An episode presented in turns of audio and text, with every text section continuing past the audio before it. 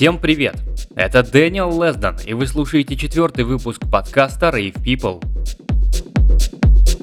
Уже по сложившейся традиции расскажу о наших ивентах и начну с Open to Close, прошедшего в конце января.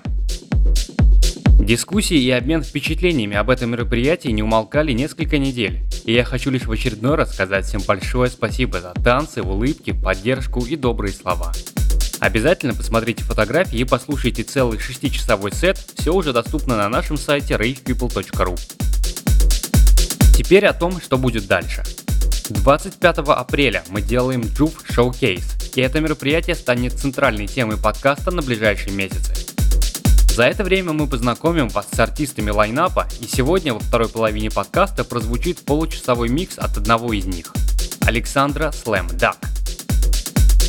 Slam Duck – это продюсер из Новосибирска, издавший мощные релизы на Джуфе.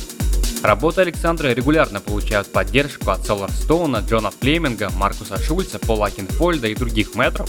А сам он один из двух единственных русских артистов в лайнапе фестиваля Luminosity в Нидерландах.